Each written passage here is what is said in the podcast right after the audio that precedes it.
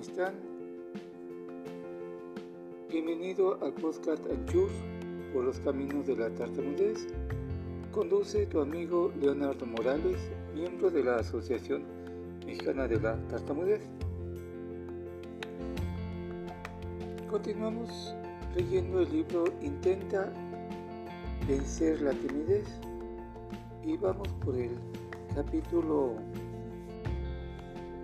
11, cuyo título es Frente a toda sorpresa. La timidez es una emoción y hay diversos grados de emoción. Puede ser un estado permanente con pequeñas alteraciones y también una emoción instantánea y rápida que se desvanece poco a poco. Es lo que ocurre exactamente al tímido. Está habitualmente influido por sus ideas represivas que le ponen en un estado de emoción constante.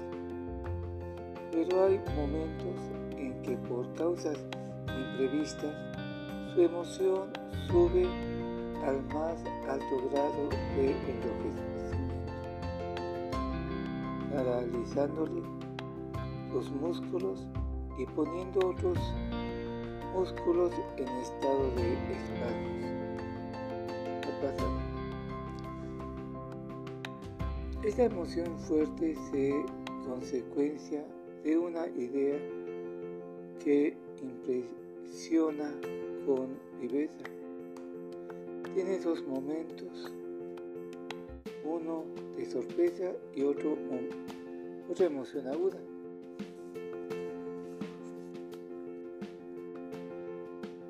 Todo lo nuevo sorprende, atrayendo la atención y absorbe todas las demás ideas del espíritu.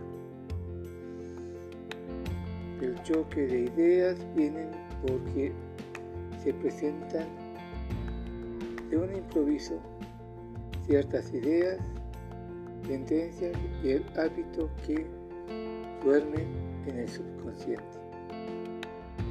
y que la emoción hace despertar ese fondo de ideas, tendencias y hábitos se torna poco a poco, se forma poco a poco a la luz de una idea y queda sistematizado en el yo.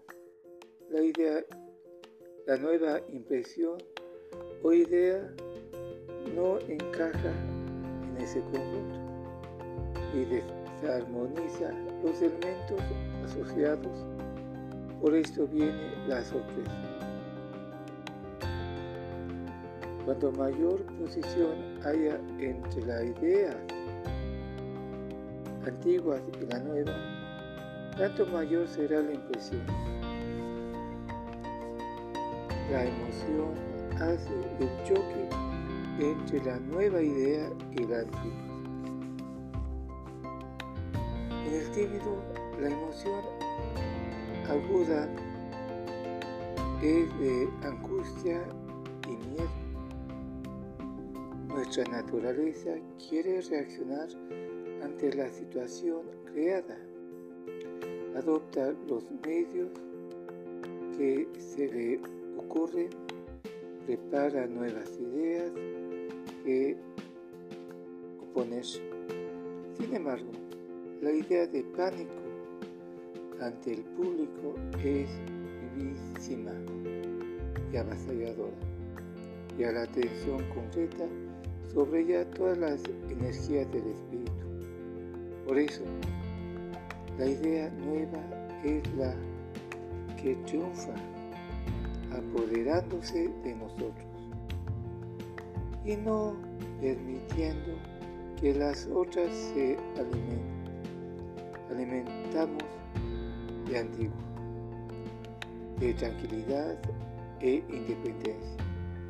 Surtan algún efecto mientras no pase la impresión.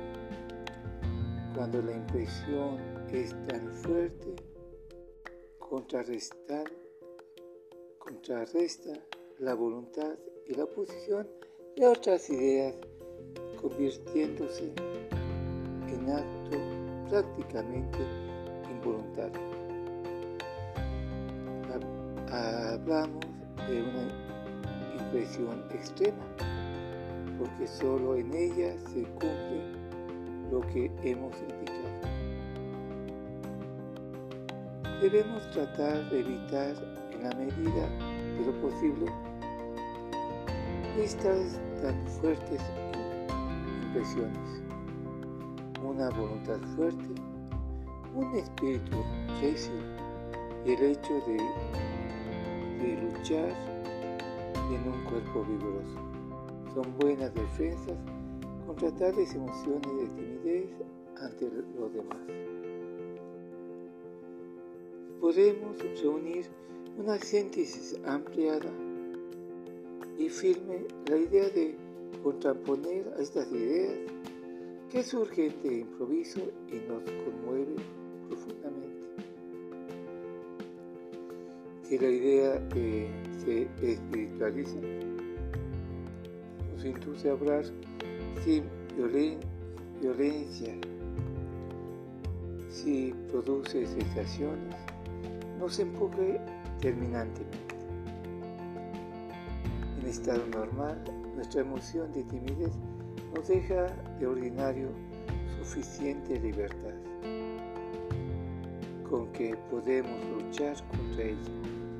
Pero si absorbe toda la conciencia, entonces cualquiera que sea la sensación o pensamiento razonable o absurdo, puede resultar prácticamente irresistible. Una idea nos pone en tanto apretado, apuro, que nos impide desenvolvernos con naturalidad ante el público, llegando en los casos extremos a perturbarnos tanto que nos deja impotentes para cualquier actuación. Y otra idea la más opuesta, tenazmente sostenida nos devolverá la calma y seguridad, impedirá que la emoción pase a conturbarnos